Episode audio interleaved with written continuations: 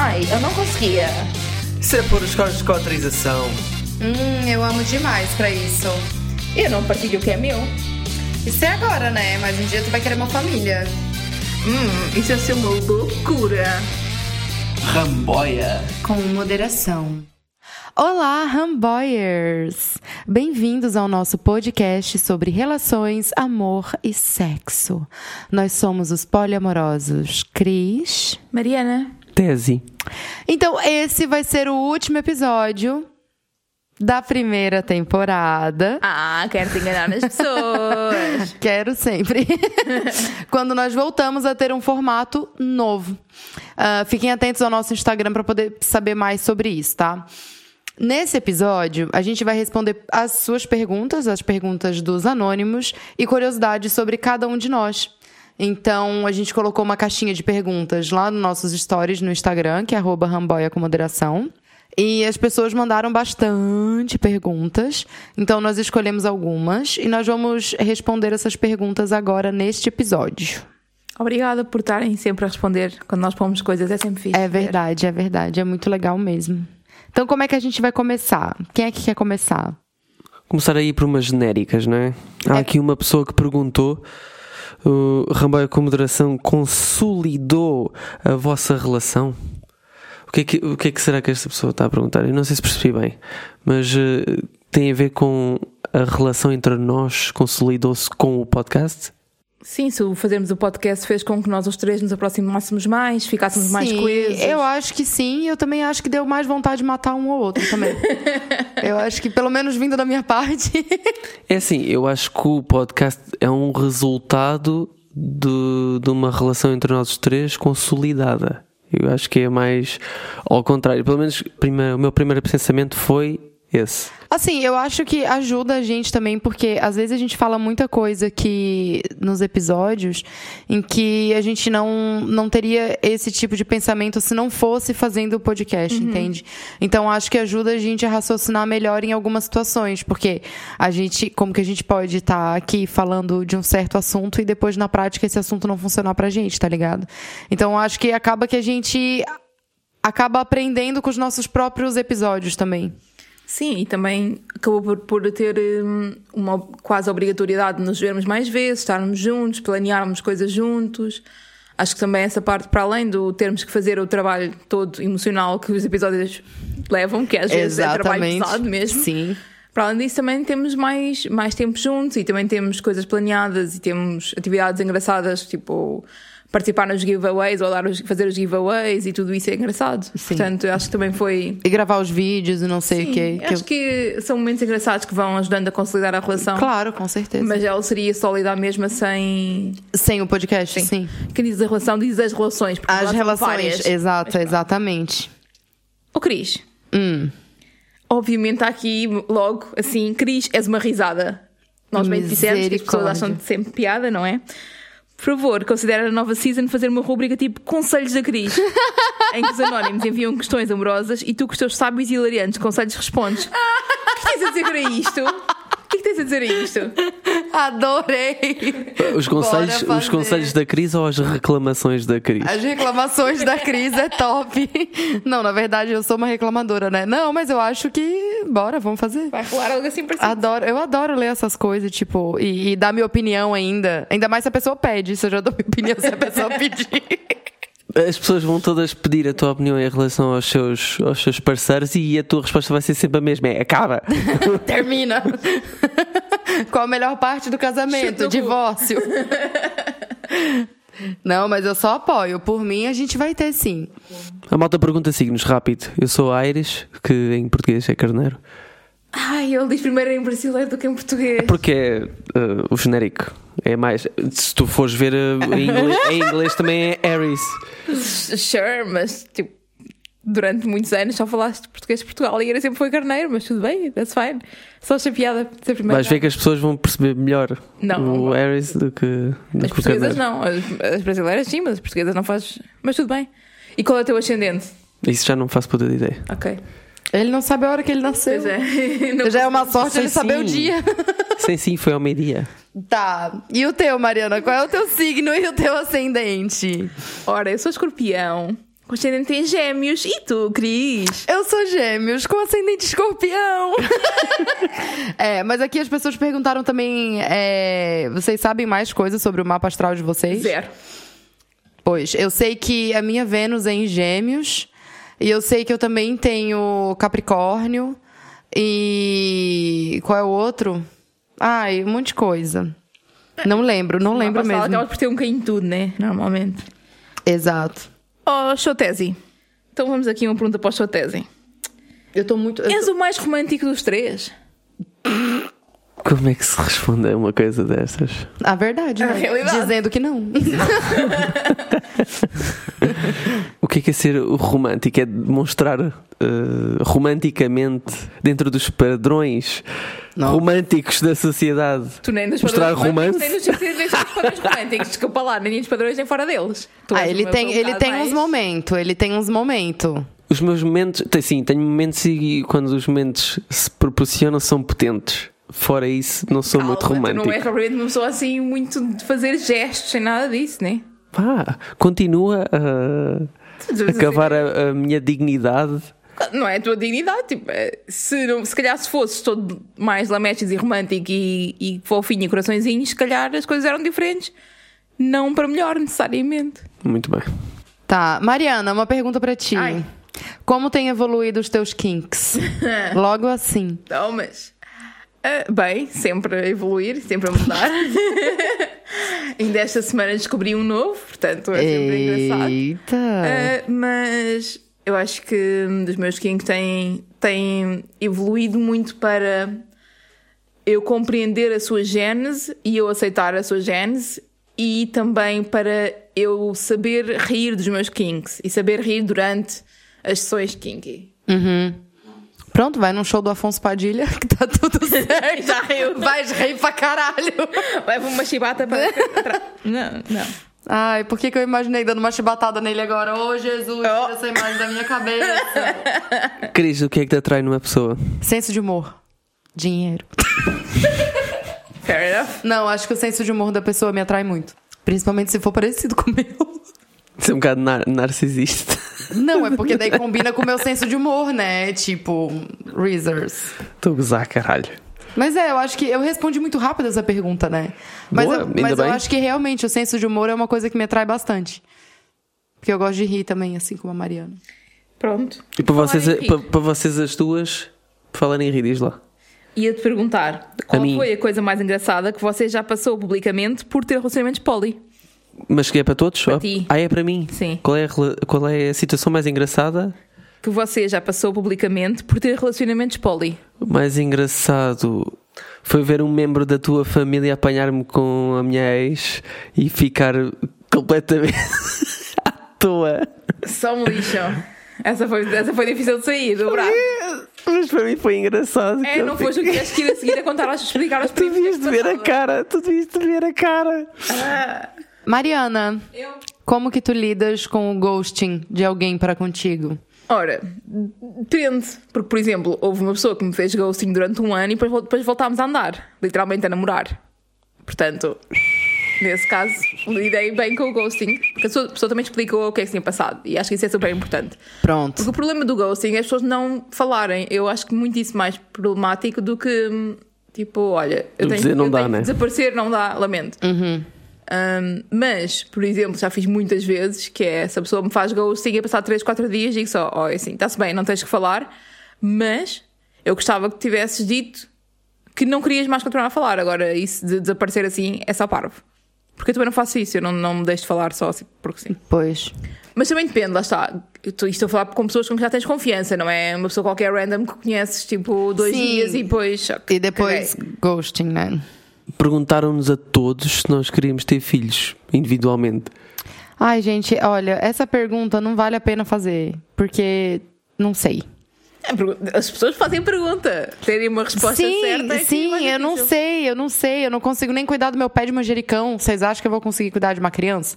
Pelo menos agora não. Daqui Melhor a é- cinco anos pode ser diferente, daqui a dois anos pode ser diferente, daqui a minha próxima foda pode ser diferente. Não sei. Melhor ainda foi, foi da maneira como me perguntaram a mim, que é se tu queres ter filhos, da Mariana ou da Cris. É uma resposta, é uma pergunta É uma, é uma válida. pergunta, sim, é uma pergunta válida. válida. As duas são surtada. Então, ou seja. Mas eu acho que ia ser pior se fosse meu. Isso é mais a ver com criação do que com o sair dentro da barriga.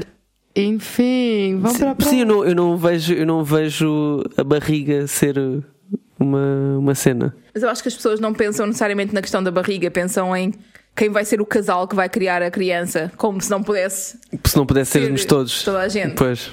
se acontecer e se for assim que nós decidirmos todos. Ô Cris, Hum, quando nós estamos juntos, quando estamos todos juntos, hum. como é que nós dividimos o Tesi? Ele dorme no sofá para, nós- para ninguém ficar triste? Ou como é que é? Eu não, eu, eu não. Eu nunca sei bem, na verdade. eu acho que acontece no instinto do jogador do momento, tipo. Não, sei bem como é que Partem a ao gente meio, faz isso. mas não partam na, na horizontal, partem na vertical. Já aconteceu de a gente dormir tudo junto, já aconteceu de eu ir dormir com a Mariana, já aconteceu do Tese dormir comigo, já aconteceu do Tese dormir com a Mariana, tipo.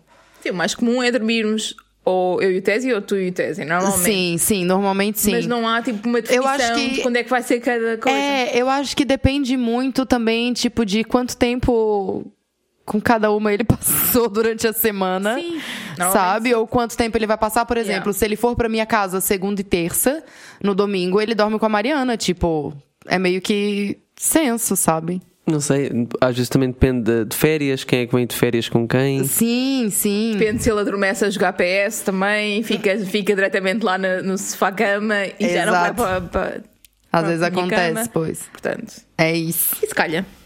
Mariana, qual é o teu maior defeito e qualidade? Entrevista de emprego agora. Ai, o meu maior defeito é que eu sou perfeccionista. Não, não. Eu mandava essa nas entrevistas de emprego. Isso a gente já passou por essa fase, felizmente. Eu agora não sei fazer bem os meus defeitos, mas vamos começar pelas qualidades. Que é uma qualidade para fora, mas vezes para mim é um bocado perigosa, que é eu tenho a tendência de cuidar das pessoas todas e ser tipo mamã. Sim. E isso às vezes faz com que eu gaste um bocado de mim Aham. e é difícil. Mas é, mas é uma qualidade porque acabo por ajudar as pessoas, acabo por cuidar delas, portanto, isso é uma qualidade, claramente. Em relação a defeito, hum, sou bastante insegura comigo mesma e tenho, tipo, preciso de, de que as pessoas sejam claras a explicar-me porque é que me valorizam. Acho que é um bocado por aí. Ou seja, não tenho, não tenho autossegurança suficiente, I guess. É autossegurança se diz, como é que é? Autoconfiança. Autoconfiança. Sim. Mas pronto. Bruno, se a Mariana quiser trazer outro homem pra relação, um trisal pra ela, como seria pra ti? LOL, não era um trisal para mim, mas tudo bem. Trazer um homem, mas para onde? Para a relação? Para, Para a a relação, relação. só, mas não era cá para casa, né? Por que não? Ué, Você vai estar na relação? É pá, porque isso é um. Repara, tu estás a fazer um cenário de uma escalada que eu ainda não. Vamos supor, por exemplo, eu tinha agora uma relação com. Tem que ser um homem, não é? Porque somos todos heter- heteronormativos, mas enfim. Tinha agora uma relação com um homem e queria que ele passasse tanto tempo com o grupo como a Cris passa comigo e contigo. Por Sim, exemplo. sim, mas eu não vejo problema nisso. Ah, a minha questão é: tu meteste logo a morar aqui em casa. Eu não meti logo a morar em casa. Então tu disseste porque não? Hã? Tu disseste porque não? Eu perguntei morar aqui em casa e Não, tu disseste porque não? morar aqui, disseste aqui só. Se a Mariana quiser trazer outro homem pra relação, um trisal pra ela, como seria pra ti? Essa é a pergunta. Ah, sem problema. Não, a relação em si não é um problema. A dinâmica e a convivência e o morar é que já tem que ser discutido. Óbvio. Mas, mas, mas morar, Mas, morar mas não a- vai dar certo. Não vai dar certo. O relacionamento não tem problema nenhum. Já com a Cris é outra coisa. Por falar em Cris, Hum. tiveste esta pergunta mais que uma vez, na realidade. Porquê é que quiseste vir para Portugal? Ah, tá. Vou tentar ser breve. Eu sempre gostei de Portugal. Desde quando eu era, tipo, criança ou adolescente. Criança e adolescente. É, sempre que tinha algum trabalho na escola para fazer sobre algum país ou alguma cultura, eu sempre escolhia Portugal. Eu sempre fazia algum trabalho sobre Lisboa. É, e daí eu tive uma oportunidade de vir para cá e daí eu vim.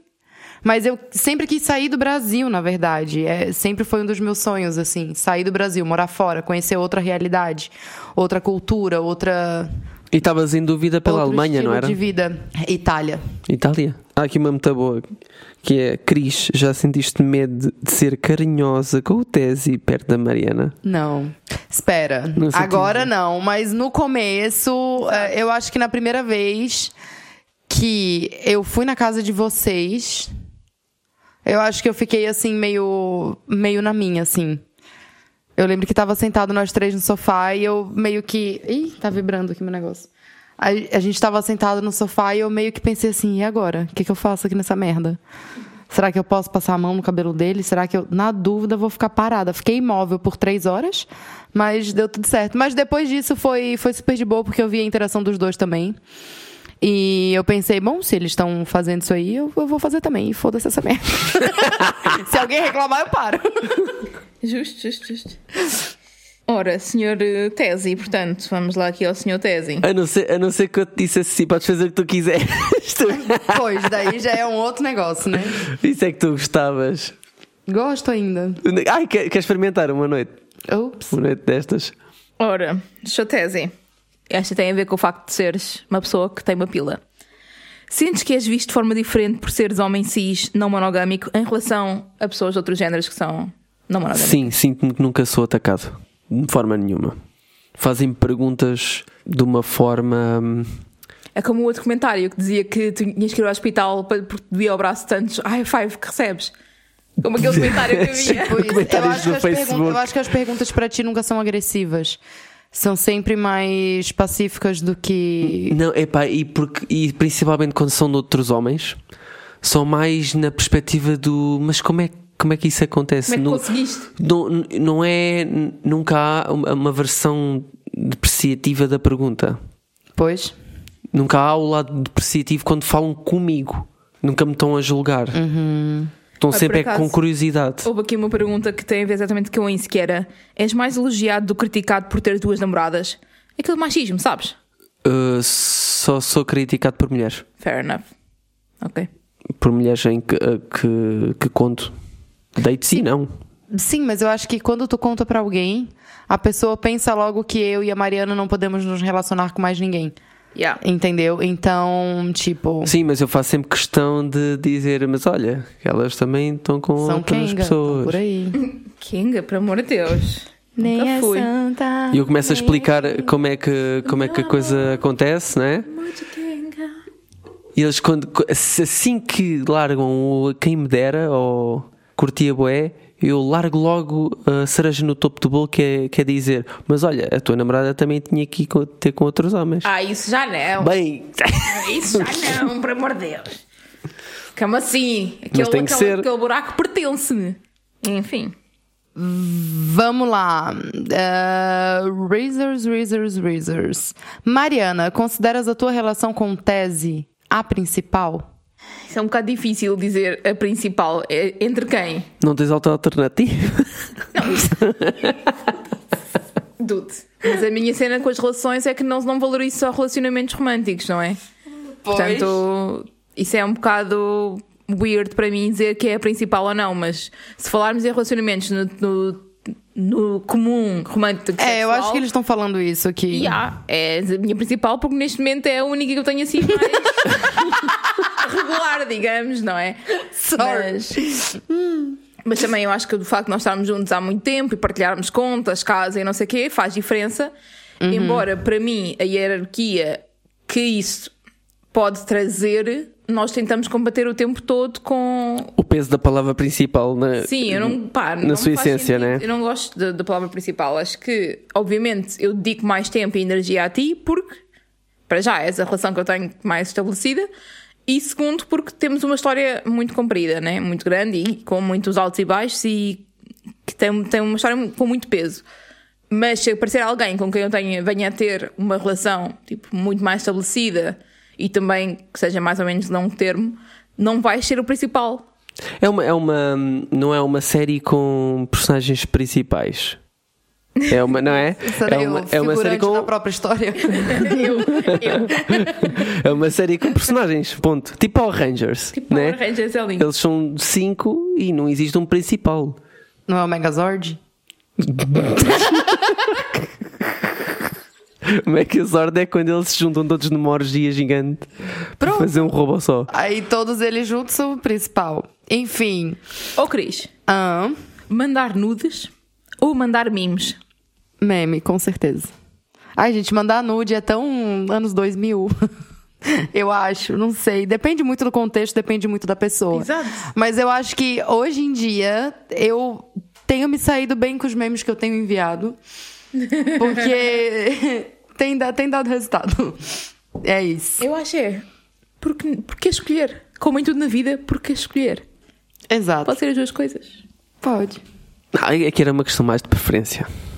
Não, Sim. não tem mal, tem preferência. É porque, sinceramente, receber nude pra mim não é uma coisa muito. Tipo, eu olho, tá, uma rola. Pra mim não me faz nada. Mas se for um vídeo ou um GIF, pode ser engraçado. É. Ok, fair enough. Um sticker. Todo nu.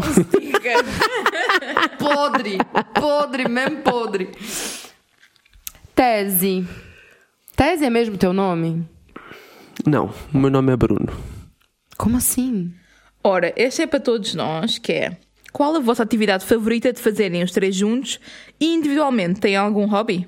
Atividade favorita de fazermos três juntos? Comer e beber? E fazer comida? Sim, e, fazer dançar? comida e dançar. yeah. Nossa, gravar o podcast não tava na lista. não está na lista. Embora às vezes a beber, no, no começo do, do episódio. Não, a gente adora, a gente passa mais tempo junto. Qual é a coisa que vocês mais odeiam fazer juntos? Gravar o podcast. Gravar, filha da puta do podcast. Ah, não sei, falem os hobbies aí de vocês. O Tese é todo. Os hobby dele é tudo saudável. Sou padeleiro. Meu Deus, tão ruim. Tão ruim, tão ruim. És padeleiro, futeboleiro, Futeboleiro. ginástica... Não, ginasioeiro, ginaseiro. Ginazeiro, Ginaseiro é lindo. marombeiro. Marombeiro. Marombeiro. Marombeiro é que As é. pessoas portuguesas não sabem o que é maromba normalmente. Agora vão saber. Agora vão saber, maromba é tipo... Maromba é ginásio, pô. Ah, os meus hobbies, portanto, para além de ver Netflix, que é aquela cena, né? Netflix ou whatever, séries, ah, também faço ginástica e gosto de viajar, que seja com ginástica, seja sem ser ginástica também. Ir a restaurantes novos também é fixe. É. Antes. Eu gosto de beber, de fumar, de cheirar. não, tô brincando, de cheirar não. Mas. Eu não sei, cara, eu tô no. Ai, crise existencial, parte 2. Dar facada, tomar facada. Hoje é dia de loucura. Ah, ah, não sei, eu gosto muito de ervas secas. Eu acho que tem a ver com o meu hobby, fumar um chá. E. Fumar chá. É. É o outro fumava orégãos também. Tipo isso.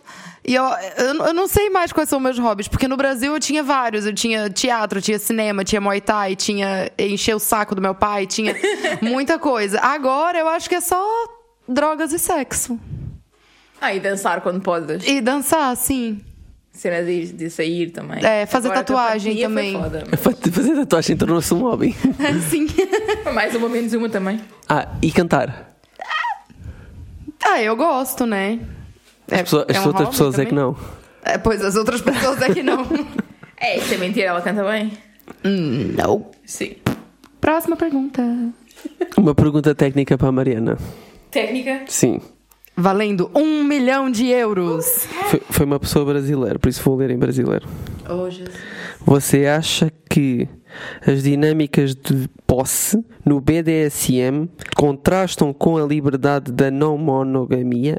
Adoro esta pergunta, porque é uma cena que eu já pensei também várias vezes. Porque no BDSM tens muita cena de pertencer, a, tipo, a pessoa submissa a pertencer à pessoa dominante, tens a cena do ah, dono, ah, propriedade, tens o daddy, little girl, e tem muita a palavra do my, o meu, és meu, pertences-me. Eu acho que é possível conjugar, embora às vezes é um sentimento meio estranho. Tipo, ouvir, ouvir alguém a dizer, ah, és a minha. Não sei o quê. E eu, tipo, não, não sou minha de ninguém. Mas ao mesmo tempo é bué hot ouvir alguém a dizer isso. Portanto, eu acho que tens é que saber comparti- compartimentalizar a cena de, ok, neste momento em que estamos aqui, eu estou completamente tua. Neste preciso momento em que estamos a conversar, em que estamos a fazer uma play, se já for, eu sou tua. Ou pronto, whatever. Ou eu mando em ti, seja a pessoa depende de como a pessoa for. Mas é preciso também que a pessoa que está do outro lado saiba que saímos daqui e eu não pertenço a rigorosamente ninguém, nem a ti, nem à pessoa com quem eu vivo, nem à pessoa com quem eu tenho relacionamentos, ou friends with benefits, ou relacionamento platónico. Eu pertenço a Santanás. Também. Também. Satan is my daddy. Vem aí, neste caso, your daddy. Seja daddy de quem for. Mas é eu acho que é possível conjugar desde que as regras sejam bem, tipo, postas logo desde o início. Ô Cris, Em. já que estamos em fetiches, não é? Ui. Por que achas que tens um fetiche em humilhar? Ah, eu sabia que essa pergunta ia vir. eu não perguntei pra minha psicóloga ainda. eu não sei, eu acho que todos eles merecem. eu acho que é por isso.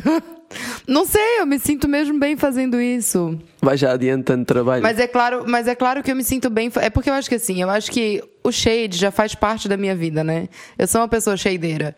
Então, se a pessoa também gosta de tomar um shade em cima, melhor ainda, né? Porque se a pessoa não gosta, eu não gosto tanto, porque eu não gosto de fazer mal pra outra pessoa.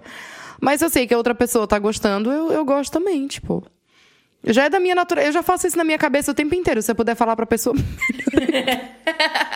Mas tu és um bocadinho sadista, para além do, do- da humilhação.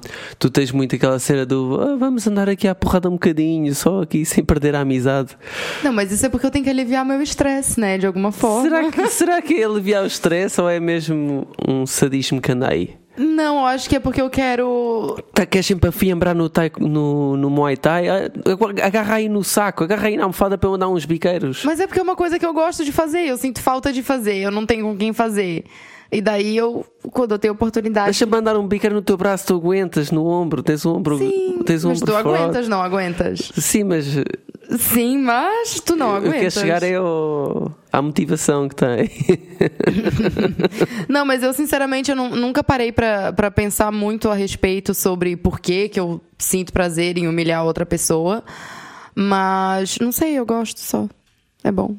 Está feito. Próxima pergunta. Tese. Sente facilidade em conhecer pessoas através das aplicações? Cada vez mais difícil. Pois, nem me diga. Cada vez mais difícil porque também estou cada vez com menos paciência para ensinar coisas e falar sobre. Tá, então as pera, congela relações e sei deixa já encaixar outra pergunta que fizeram também ah, pra é? ti. Ah, então vá. Como vão as pesquisas relativamente ao Tinder? Tá, tá, tá muito mal. Portanto, nós, Todas as pessoas que tu conheceu no Tinder ultimamente ouvindo esse episódio. o Tinder está reduzido a Instamodels, a sex É. workers, a chineses com fotos de chinesas para vocês aderirem a sites de Bitcoin. Pode também acontecer às vezes de estar lá umas pessoas que estão à mesma a fazer de contas à conta de, de mulheres para vos gravar e vos tentar sacar dinheiro depois. Sim. Oh yeah, tem acontecido. Várias malta a a queixar-se. Mais, o que é que temos mais? Os meus matches têm saído uh, do Bumble. Ai, sem paciência pro Bumble também. Porque o Bumble tem uh, profiles muito mais fixes, agora, na minha opinião.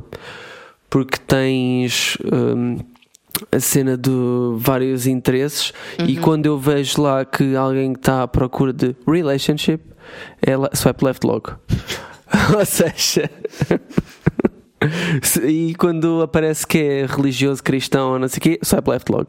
Ah. Ou seja, já estou a filtrar uh, pessoas que eu sei que não vou ter uma boa conexão. Eu, ultimamente, os meus matches têm sido, tipo, amigas minhas, que eu dou meu Tinder pra elas e falo, faz uns match aí pra mim.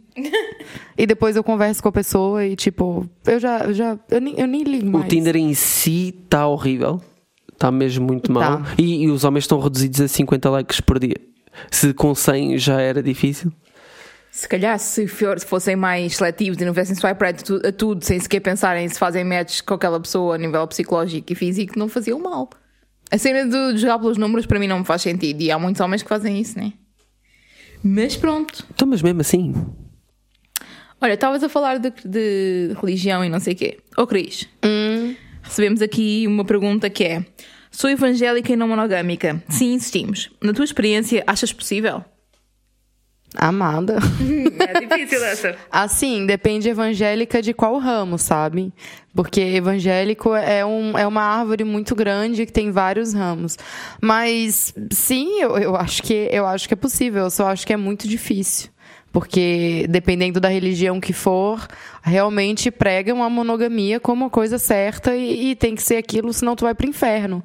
Aí acaba sendo um pouquinho tipo uma faca de dois legumes, tá ligado? É como se tu tivesse. É como se tu tivesse meio que em cima do muro, assim. E estar em cima do muro para uma pessoa evangélica nem sempre é uma boa coisa. Mas. É, se tu tá conseguindo conciliar essas duas coisas, vai na fé, irmã. Só tenho aplausos para ti, porque eu não conseguia. Ah, eu não conseguia. Ah, eu não conseguia. Mariana, como achas que o povo português olha para um casal com uma relação aberta? Mal, olha de lado. Eu acho que os portugueses têm sempre aquela questão de não criticam abertamente, mas fazem cara feia, conversam, fazem mestricos com toda a gente, vão assim, "Olha aqui." à vizinha, vão contar à família, Sim. não fazem perguntas diretamente às pessoas, vão perguntar à família, cenas assim. Assim, eu acho que o povo português, sinceramente, é muito fofoqueiro. É. É muito fofoqueiro. É. muito fofoqueiro mesmo. Eu trabalho em um salão de beleza, então eu sei que é realmente. Porque eu tô no epicentro da fofoca. Mas é mesmo muito fofoqueiro. Todo mundo fala da vida de todo mundo, mesmo assim, sem dó. Não que o brasileiro não fale, mas o português tem o dom. É tudo inveja. É. E lá está, como temos todo o upbringing da, da- do cristianismo e não sei o quê, e Sim. da monogamia para toda a gente e casamentos até à eternidade. Com certeza. Qualquer coisa já fora disso, as pessoas comentam, né? Sim. Tese: como tem evoluído os teus kinks? Mas eu, não- eu não tenho kinks. Eu- os meus kinks são os kinks da pessoa com que eu estive na altura. Está respondido ou não? Ah, é? Sim. É mesmo? É, é. Então nós vamos fazer um experimento lá em casa. Feti fetiches é outra coisa. Agora, kinks. Hum. Kinks eu não tenho especial. eh, Então diz fetiches, pronto. Eu digo fetiches. Só que vai ser fetiche tenho kinks, não. Então diz fetiche, só Como que tem disso. evoluído teus fetiches? Não, isso não foi um, um, um ramboyer que perguntou por isso. Então nós não somos ramboianas também, olha o caralho. É, eu não escuto, né? Então eu nem posso. Eu escuto todos, portanto. Eu ouço todos. Olha, ele tá até tremendo a perna, ficou nervosa, querida. Next. Eita, ok. Olha, o que que tu anda fazendo na casa dessas vagab... Brincando. Ô Cris, Ah. qual é a tua maior barraca em dates? Então, eu esqueci o que é barraca, calma. barraca é tipo confusão? Sim, tipo confusão, vergonha e não sei o que, assim. Eu acho que a minha maior barraca em date. Cara, eu tive uma ultimamente que foi muito engraçada. Foi engraçada, não, foi dolorosa. Eu tava conhecendo uma pessoa pela primeira vez e essa pessoa queimou a minha mão com água quente. Ah, isso não é grande barraca, desculpa lá. Isso não, Não, deu, não como- deu discussão, como- não deu tipo loucura e não deu malta a discutir e tipo Como porrada a sei. forma como eu reagi foi um pouco Neste barraca tu. Foste eu fiz, eu fiz mesmo, eu fiz mesmo. Tipo assim, eu sei que ele tava tentando me ajudar a fazer um chá, mas tipo, eu não pedi ajuda dele, então senta lá, e- senta lá, Cláudia. Sabe? Se eu não pedir a tua ajuda, tu não, tu não vem me ajudar, né? E Como sempre na cozinha. Exato, como sempre na cozinha. Então, cada. é, a gente estava na minha casa, então cada pessoa que chegava na minha casa, eu ah, ia apresentar ele para as pessoas da minha casa e eu dizia: Olha, esse é o fulano de tal, ele acabou de queimar minha mão com água quente. Teve uma outra vez também, nesse mesmo dia, que o meu amigo que mora comigo perguntou assim pra ele: Ah, tu não anda armado por aí, né? Tipo, com facas, não sei o quê. E daí ele disse: Não, não ando. Eu olhei pra ele e falei assim: Chaleira, tu anda com chaleira, por acaso? Whatever. Mas fora isso, eu não me lembro de uma, de uma grande. Teve aquela vez lá com, com o Sonic, né? Essa também foi uma grande barraca, assim. Essa foi, essa foi. Tava com, eu tava com tese no, num bar, no bairro alto, e o Sonic apareceu lá. É, eu já falei do Sonic, já contei essa história já em outro episódio, que eu já nem lembro mais qual foi. Mas ele apareceu lá e eu fui apresentar o Bruno para ele e disse: Olha, esse é o Bruno, meu namorado. E o Sonic falou assim: Olá, eu também sou. e ele não era. E foi meio cringe, assim. Ele ficou tentando me agarrar e me puxar. E eu tava meio bêbada, tava tentando me segurar no, no Tese. E o Tese falando: Ai, não segura em mim. Assim, mas, mas pronto. Eu acho que foi isso. Essa é muito mais barraqueira do que, do que a cena de queimar a mão, eu acho. Essa tem bem mais piada, não? É, tem. Acho que sim. Por que, que as pessoas acham que eu sou barraqueira? Eu não sou barraqueira, gente. Eu até tenho classe. Tens classe no teu xingamento, isso tens. Ora, para nós os três, malta, qual é a nossa formação e profissão? Ai, ai. Tese, dá-lhe. Portanto, eu sou licenciado e mestre em design industrial e sou designer de produto de profissão. Prontos, eu estudei marketing digital e trabalho em marketing digital. Muito bem, eu fiz programação e eu sou designer de unhas. Não, fiz, Uma jovem mais empresária no ramo de estética, kkk cry. Fizeste mais cursos ou não? Para além desse. Ah, fiz, fiz teatro, fiz cinema. Mas eu acho que o único que eu posso contar, porque o pessoal do teatro me matando agora, né? Acho que o único que eu posso contar como, tipo, profissional mesmo, que eu queria seguir profissionalmente, depois de um, depois de um tempo pensando, acho que foi é, a tecnologia da informação mesmo. Mas acontece que eu gosto muito de, da área da beleza também, eu gosto muito da área da estética, principalmente da parte das unhas. Então, eu sou designer de unhas e eu tenho um espaço dentro de um salão. E é isso. É de Chris Slay, vão lá seguir. Sim, pelo amor de Deus. fazer aqui a publicidade. Com certeza. Vão lá fazer as unhas e outras coisas de estética. Para vocês as duas que perguntaram como lidas com a gordofobia e body shaming? Mal. Com terapia. também, também. Ah, Tá- outra pessoa está a fazer piadas gordofóbicas. Eu, eu assim, Qual eu é é a acho tua que reação? já passou, eu acho que já passou a época em que eu discutia, em que eu, sabe, tipo, tentava provar pra aquela pessoa que ela tava errada. Hoje em dia eu só deixo a pessoa falar e vou pra casa chorar. Pá, é difícil, é mesmo muito difícil. E viver com isso a vida toda é, é foda. Mas acho que também o trabalho interno, pelo menos que eu tenho feito e que a Cris também tem feito, ah, de aprender a, a sentir confortável com a. Com o nosso próprio corpo e com o não valorizar, tipo, a cena de ser mais magro, como de ser a cena perfeita. Tipo, não estar a, não, não termos aquele, aquela necessidade de ser, ter o corpo ideal e não sei o quê, e compreender que todas as pessoas têm direito ao seu corpo e todas as pessoas têm direito a, Claro. a serem felizes, independentemente se são magras, gordas, altas, baixas, por aí fora. Isso faz muita diferença. E também falámos mais no episódio sobre atração e corpos fora da norma. Sim. Já agora vão ouvir esse, se não ouviram ainda. Cris. Sim, é, aconteceu comigo. uma- eu disse que eu lido bem, que eu não discuto, né? Mas aconteceu comigo é, recentemente. Eu queria entrar no autocarro pra ir embora e tinha um senhor conversando com o motorista. E pronto, eu não conseguia passar ali. Eu realmente não conseguia. Uma pessoa não conseguia passar ali, nem que ela pesasse 30 quilos. Sabe? E eu pedi com licença pro senhor e ele não me deu licença. E eu pedi licença de novo, ele não me deu licença. Eu tive que encostar no braço dele e falar ô arrombado. Mentira, essa parte eu não falei. Sim, o senhor pode me dar licença, por favor? Ele me deu licença e depois, quando eu passei, ele falou, mas desse tamanho tinha que entrar pela porta de trás.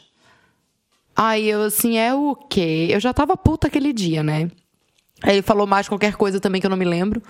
E daí eu só sei que eu falei assim: olha, falar em porta de trás. Por que, que não sai eu e tu pela porta de trás e a gente resolve isso lá fora? Falei mesmo alto dentro do autocarro isso. Eu tava louca pra sentar porrada em alguém mesmo. E tava louca que ele aceitasse. Tu és um perigo, cara. E Tava mesmo louca que ele aceitasse, porque eu ia. Ai, que horror. Eu ia destruir a cara dele. Mas. Pronto. Mas foi isso. Eu acho que essa foi uma das. De violência, se calhar, têm que ser uma das coisas a tratar na terapia. Sim, estamos tratando. É logo a primeira. mas, mas pronto, às vezes eu não reajo assim tão, tão pacificamente, não é? Mariana, o que te fez querer participar e ser ativa na comunidade de Poli Portugal? Ora, então, eu tenho um bocado a tendência a ser hum, organizadora de coisas, desde miúda. Acho que tem a ver um bocado com, com a minha família também.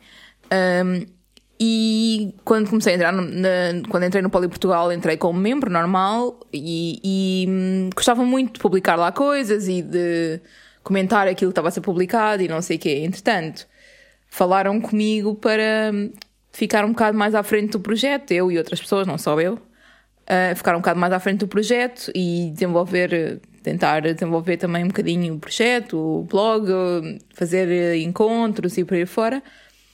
E pronto, eu abracei o projeto, mas acho que tem muito a ver com o facto de eu sentir necessidade de, de ver a comunidade a mexer. Ou seja, é importante para mim conhecer pessoas que têm os mesmos tipos de interesses que eu e os mesmos tipos de relacionamento. Um, é importante para mim fazer aqueles encontros, tipo os polimites e não sei o quê. Tudo isso era super importante e agora continua a ser, mas pronto, com a pandemia foi um bocado mais calmo. E também foi importante para mim que o Poli Portugal tivesse um rumo mais baseado no feminismo e na política e não só tipo, ah, isto é tudo amor, e, amor a dobrar e a triplicar. Não, tipo, ah. o poliamor não é só isso e as não monogamias não são só isso.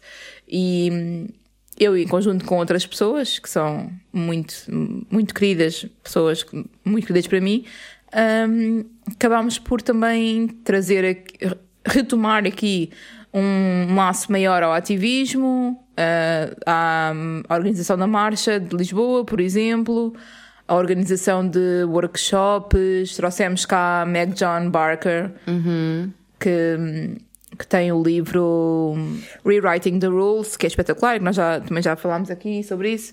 Então, pronto, foi, foi um projeto interessante e por enquanto ainda, ainda lá estou. Vamos lá ver se eu vou continuar ou se eu vou ter que, que começar a pensar em sair, porque também o tempo não dá para tudo, não é? Pois, não dá para fazer tudo, não é?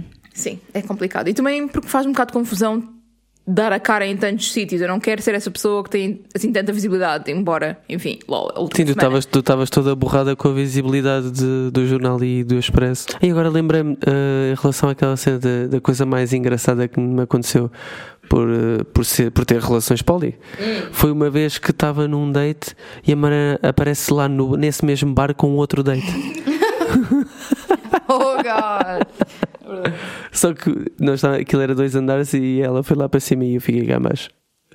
Ah, eu sentava bem do ladinho. Só pra ser filha da puta. Foda-se meu date, eu quero é prestar atenção no teu. Mas isso é uma cena engraçada porque uh, vocês nunca vão saber como é que eu sou em dates. Vocês também nunca bem. vão saber como é que eu sou em dates. Vocês sabem porque eu conto, né? Mas eu não Sim, sou assim tão melhor também. Eu refiro-me tipo à postura e. E tipo, às caras, não é? A posição do corpo. Eu... Nossa, eu ia analisar tudo, tudo, tudo, tudo. Cada sobrancelha que tu lê. Ui, nem é bom. nem é bom, nem é bom. Mariana, qual é o teu maior medo?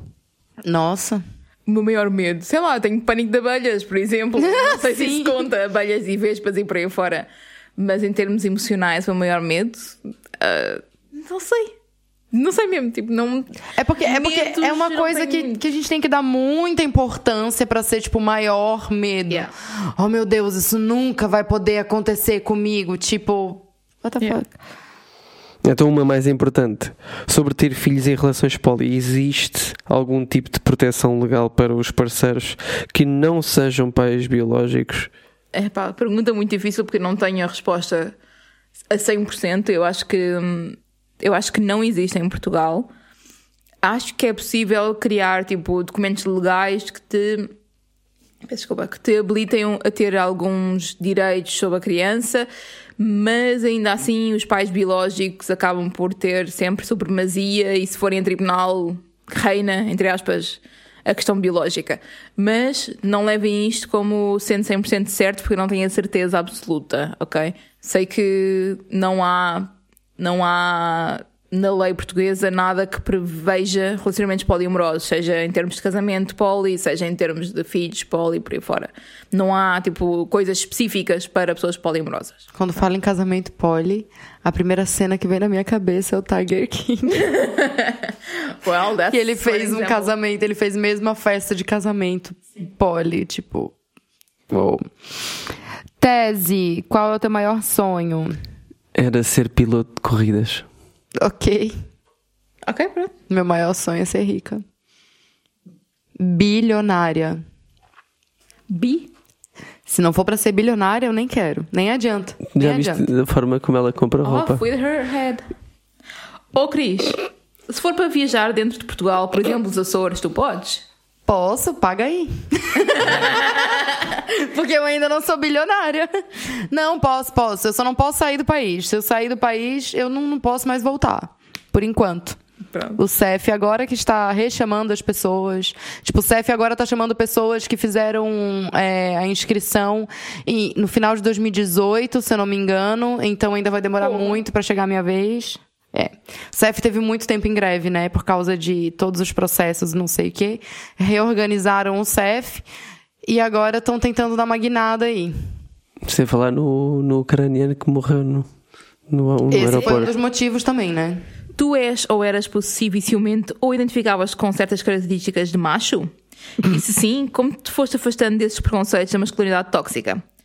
Qual foi o ponto de viragem de macho comum para homem feminista? Eu não me identificava. Eu era simplesmente um. Tinha características de macho escroto porque fui ensinado assim da minha vida toda, tanto pela família como pela sociedade. E acho que o ponto de viragem foi realmente a não monogamia, porque conheci muitas pessoas, conheci muitas mulheres, isso fez com que eh, visse muitos lados e muitos relatos de Macho escrotice. tantos relatos de coisas que os homens podem fazer errado. Eu, eu, eu, eu ouvia sobre muitos dates que corriam mal, ouvia sobre muitas coisas que os homens diziam a essas pessoas e foi muita gente, muitos relatos para eu aprender com os erros, não tanto, os me- com, tanto com os meus no passado como o dos outros que ainda continuam a acontecer, inclusive com os vossos, né? porque os vossos também é- é- são histórias atrás de histórias e, e, e vocês mostram-me o telemóvel, olha o que é que este me disse. E Não, eu, é cada e eu fico tipo, mesmo. foda-se, como é que é possível?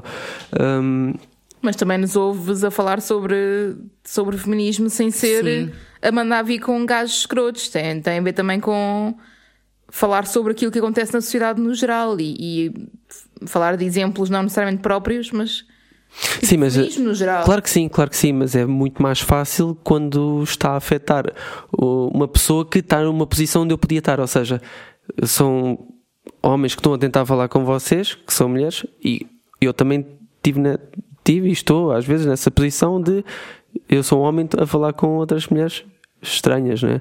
E tu achas que neste momento és um homem tipo 100% feminista? Sem, sem macho escrotice dentro de ti? É pá, 100% não sei se te consigo garantir. Principalmente na- em algumas expressões. Por exemplo, de vez em quando sai-me um não sejas pussy. E já, já ando a tentar bloquear algumas palavras que já não começam a fazer sentido. Eu acho que o ser a humano. aprender. Eu Tal acho que o como ser essa. humano tá numa constante evolução, sabe? É, até eu mesma, às vezes, eu tenho, tenho algumas expressões também que acabam sendo machistas e não sei o quê, mas eu tento corrigir isso ao máximo, até porque, tipo, ninguém é perfeito, sabe? Claro, eu acho que isso faz parte. É o, eu acho que é importante é o não achar, ah, eu já estou curado, entre aspas. Não, Isso é que não nunca. pode ser. Ora então, quais são as primeiras três coisas na bucket list de cada um? Bucket list da onde? Tipo, coisas que tu que- não queres morrer sem fazer. Eu quero ir ao Egito São três. e à São três. Jordânia. Ok. Eh, Deixa-me pensar. Quero ir num foguetão em forma de caralho para o espaço. Não estou a gozar. São todos em forma de caralho, né? Porque foram construídos por homens. Mas enfim. Queres ir num foguetão com formato de vagina? Não, eu não quero. Olha que até, se calhar até dá, tinha que estar em- ao contrário. Não, amado, não. não é aerodinamicamente suficiente para poder ir pro espaço. É isso, se Desculpa. for vagina, sim, porque é mais ou menos tipo. Também cônico. Se for vulva é diferente. Ah, ok, ok. Mas pronto. E tu, Mariana? Uh, está na minha bucket list de fazer. uh, andar pelo menos em mais 10 parques, uh, tipo Disney, Universal e não sei o quê. Uh, ir ao Japão. Em terceiro lugar, eu acho que eu gostava, mas tenho medo para caralho, de saltar de um avião. Mas sim, bem da medo. Portanto, isto está na bucket list, mas pode ficar para o resto da vida lá. Não é algo que eu me sinta minimamente preparada para fazer, porque eu tenho medo das alturas ainda por cima. Mas. What the fuck? Só que eu gosto bem da adrenalina, a cena é essa, então é difícil. Hum, deixa eu ver as minhas três coisas. Eu quero muito visitar Dubai. Sim, me xinguem. É, é outro sonho de criança também que eu quero. Eu queria muito. Cara, eu quero muito ter muito dinheiro. Isso é, é, uma, é uma coisa. Porque eu acho que se eu tiver muito dinheiro, eu vou poder fazer todo o resto. E eu quero morrer também. em algum momento. That's, that's okay. Em algum momento eu quero morrer. Inclusive, Deus, se puder ser já, tá ótimo já. Já comeste coxinha hoje, tá bom. Já, tá ótimo. Nossa senhora. Só depressão. Alô, psicóloga. Se inventarem eh, uma forma de nós podermos viver para sempre, não é? Tipo um, um tratamento ou uns comprimidos, tu não tomas. Não. Não, eu quero mesmo morrer. Não, não agora. Nesse momento, talvez daqui uma meia hora. Mas. Acabaram de gravar o episódio, por é, favor. não, mas eu- quero mesmo morrer, porque eu acho que isso tem que ter um final, tá ligado? Tipo, senão eu vou estar aqui esse tempo todo fazendo o quê? Eu acho que o propósito da vida é morrer. Então pronto. Pronto, ok, fair enough. Olha, nada a ver com morrer agora, mas também para ti, Cris. Na tua opinião, por norma, quem é que é melhor na cama? Portugueses ou brasileiros? Ambos são ruins. Tô zoando. Os melhores são. Não. É, hum. Assim, existe uma diferença gritante. Eu tenho um vasto número de experiências sexuais com brasileiros e um vasto número de experiências sexuais com portugueses. E eu notei algumas semelhanças entre as duas nacionalidades. O homem brasileiro, gente, eu não tô generalizando, pode ter brasileiro que não é assim, até porque eu não dei para todos os brasileiros, graças a Deus. É, o brasileiro, eu acho que ele é muito mais preocupado com o próprio prazer do que com o prazer da mulher. Uh, Entendeu? Tipo, eu acho que ele é muito mais preocupado. Tipo, tudo que ele tá fazendo ali é pra ele. E não pra mulher, ou não pros dois, ou não pensando no prazer da mulher. Enquanto. Ui, bati aqui com a minha unha, que está inclusivamente maravilhosa. É, enquanto o homem português, ele tá muito mais preocupado com o prazer da mulher do que com o próprio prazer dele. Eu acho até que isso pode ser um bagulho mais cultural também, não sei. Porque em, em- em termos de relacionamento, as duas, as duas nacionalidades também são muito diferentes.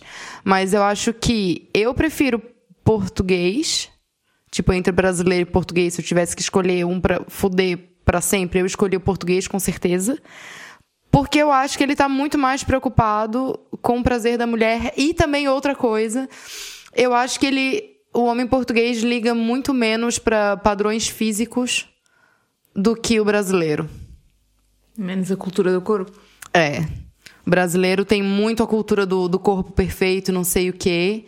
E, e, eu, e eu acho que o, que o homem português não, não tem isso tanto em conta quanto o brasileiro tem. Querem saber mais nacionalidades? Estamos aí. Mariana, já tiveste algum namorado para além do Tesi? Já tive outros namorados e já tive relacionamentos, hum, se calhar com o nome, não, não, não com o nome de namoro, já tive relacionamentos com pessoas sem ser homens também, incrível. Faz um bocado de confusão que as pessoas só façam perguntas ah, sempre um bocado Sim, heterocêntricas, sim. porque nós somos um bocado claras sobre a razão, sobre a questão de não sermos hetero, mas as pessoas acabam por eh, fazer o default, tipo, para aquela Uhum. dicotomia homem-mulher. Mas sim, já tive, inclusivamente eu e a Cris tivemos um, um namorado em comum também, Roberval, o Robert Val. Vão ouvir os primeiros episódios para saber a história. desgraçado. Ah, tive outros relacionamentos que duraram tipo mais do que dois anos.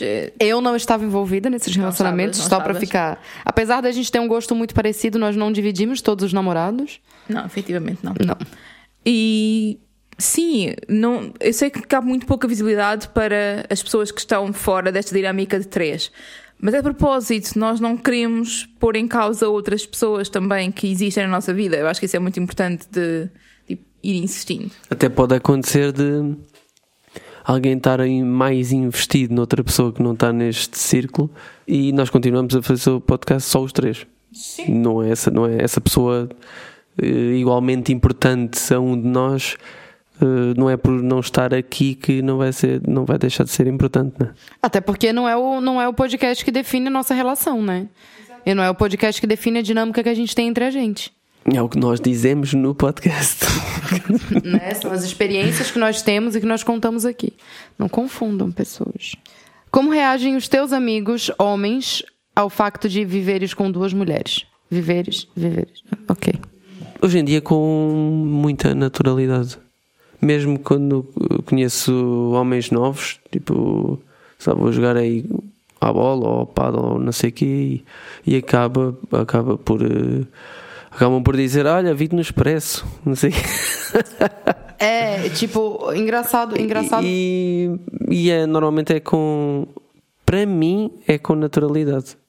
É engraçado porque os meus amigos, eles me ouvem contar sobre muitos dates, né? Porque eu tenho muitos dates.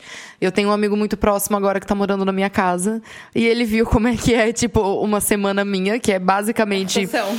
Depois que o Bruno sai da minha, tipo, por exemplo, vai o Bruno pra minha casa, depois que o Bruno sai da minha casa, tipo, quase todos os dias eu tenho um date com alguém. Às vezes até dois dates no mesmo dia. Mas ele- eles ficam, eles ficam meio, meio chocados, assim, tipo, caralho, Cris, como é que. De onde é que tu acha tanta gente? Eu assim, não sei. Não faço ideia.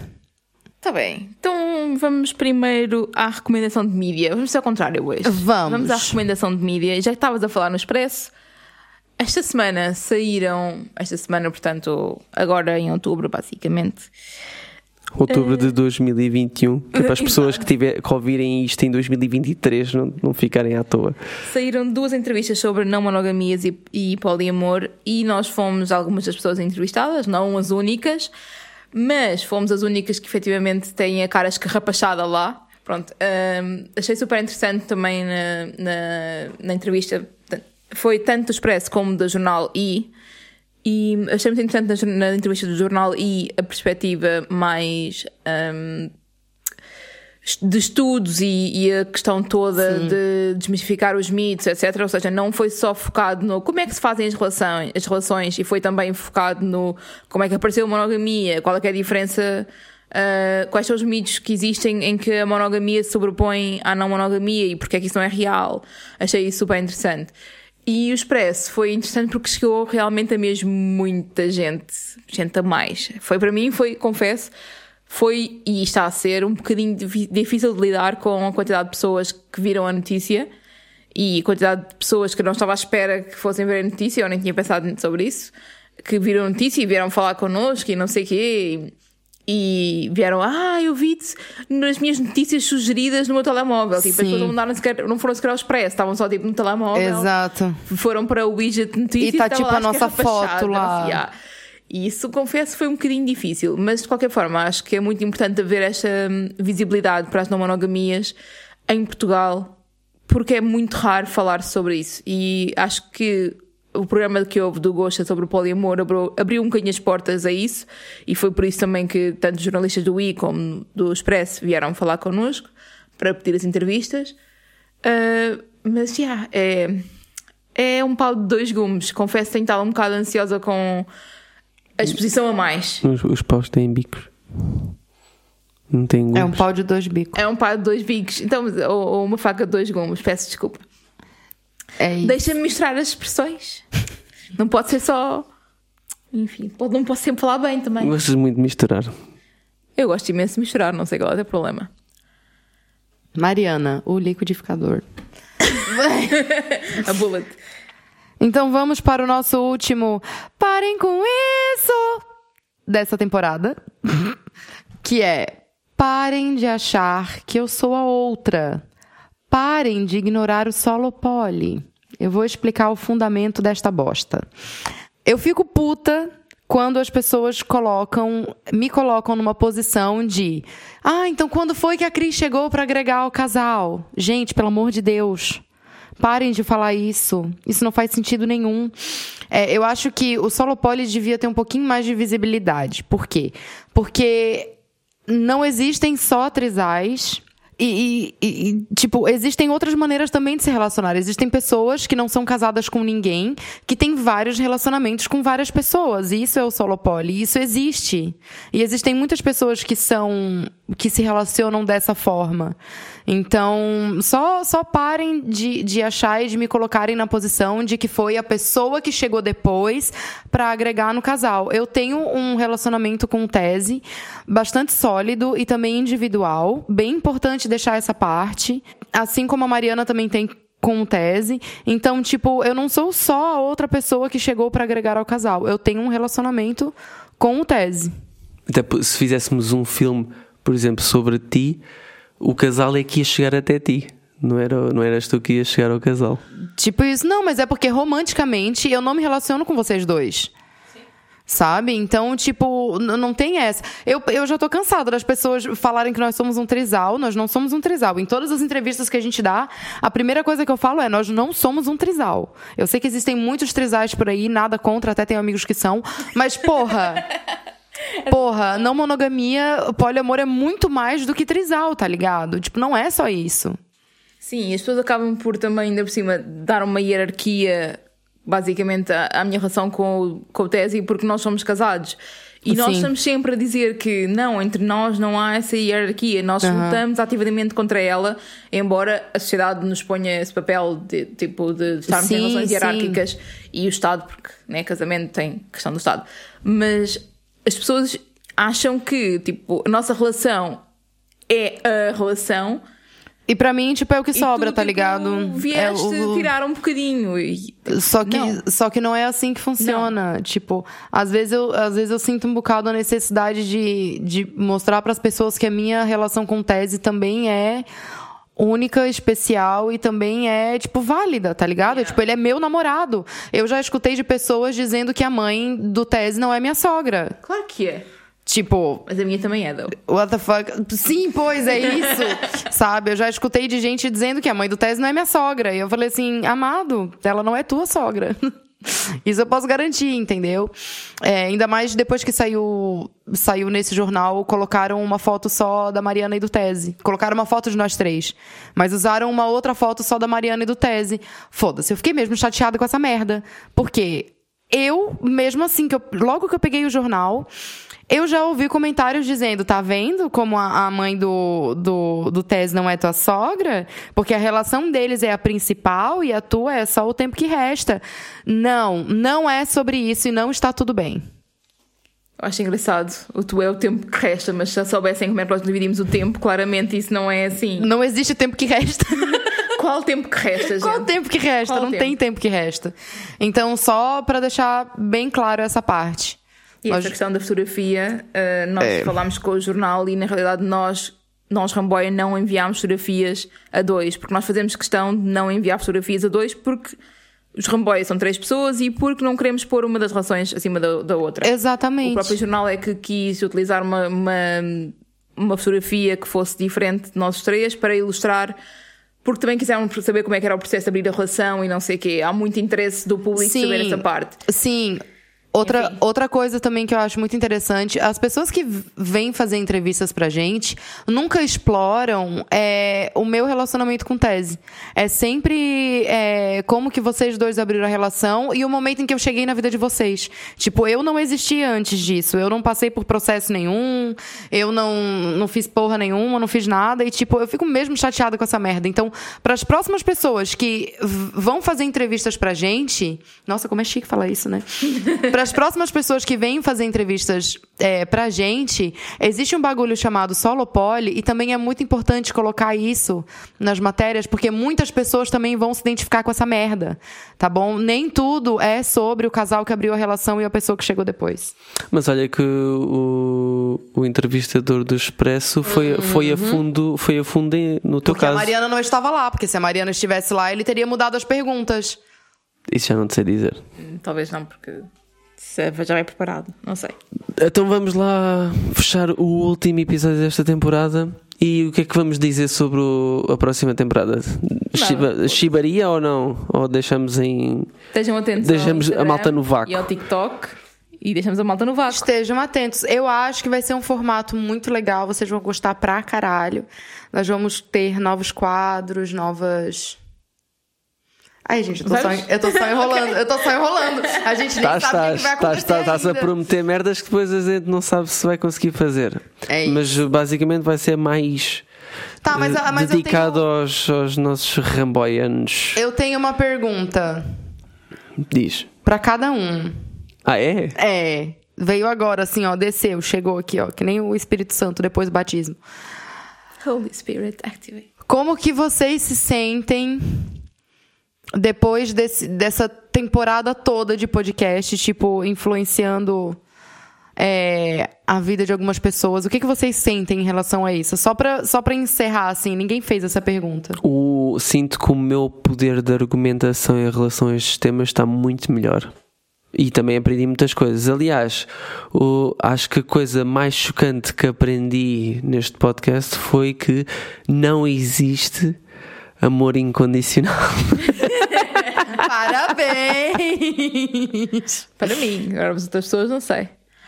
Ah, o que é que eu sinto? Ah, sinto um bocado. Sinto-me chateada porque acho que.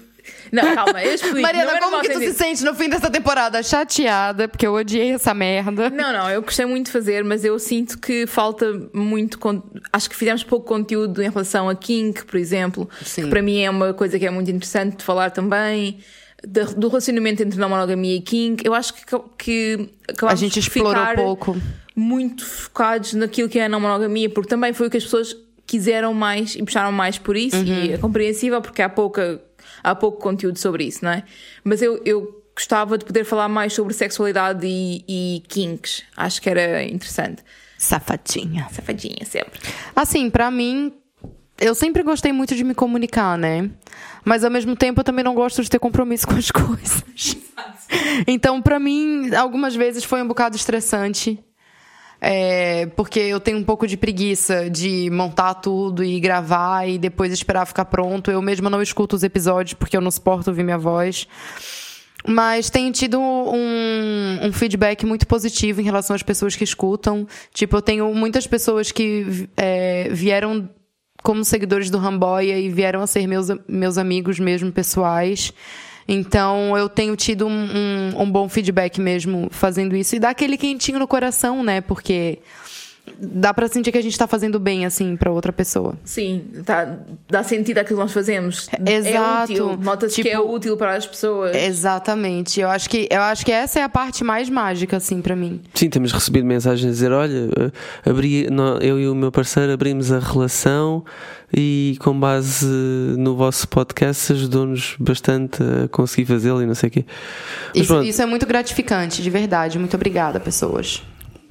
Queria só finalizar então dizendo que este é um género de temporada que serve como uma, uma bíblia não monogâmica que vocês podem utilizar para explicar a qualquer pessoa que esteja a pensar em entrar neste mundo das não monogamias ou que se sente eh, infeliz sendo monogâmico, eh, se vocês estão a ouvir isto e conhecem amigos ou pessoas que acham que vai fazer sentido essas pessoas ouvirem este- esta temporada, mandem-nos o- mandem-lhes o podcast para ouvirem e também ajudam-nos a dar aqui uns streams em todas as plataformas Spotify, Apple Podcast, Google Podcast, até no YouTube, tá?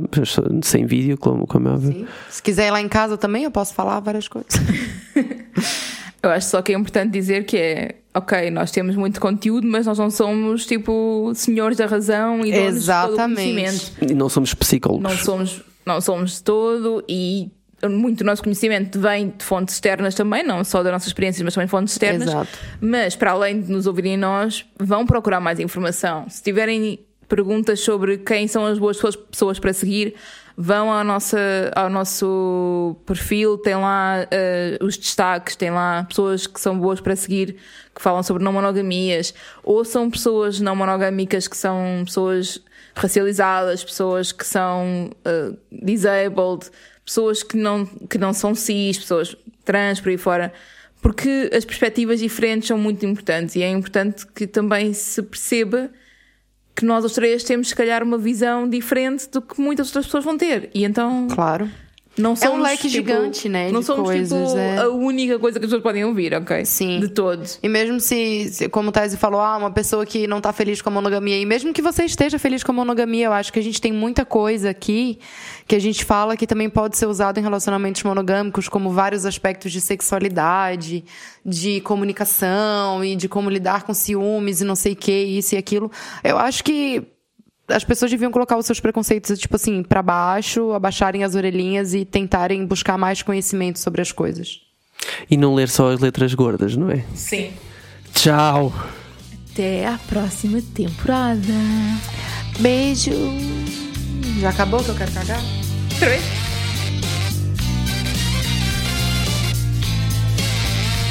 Ramboia! Com moderação.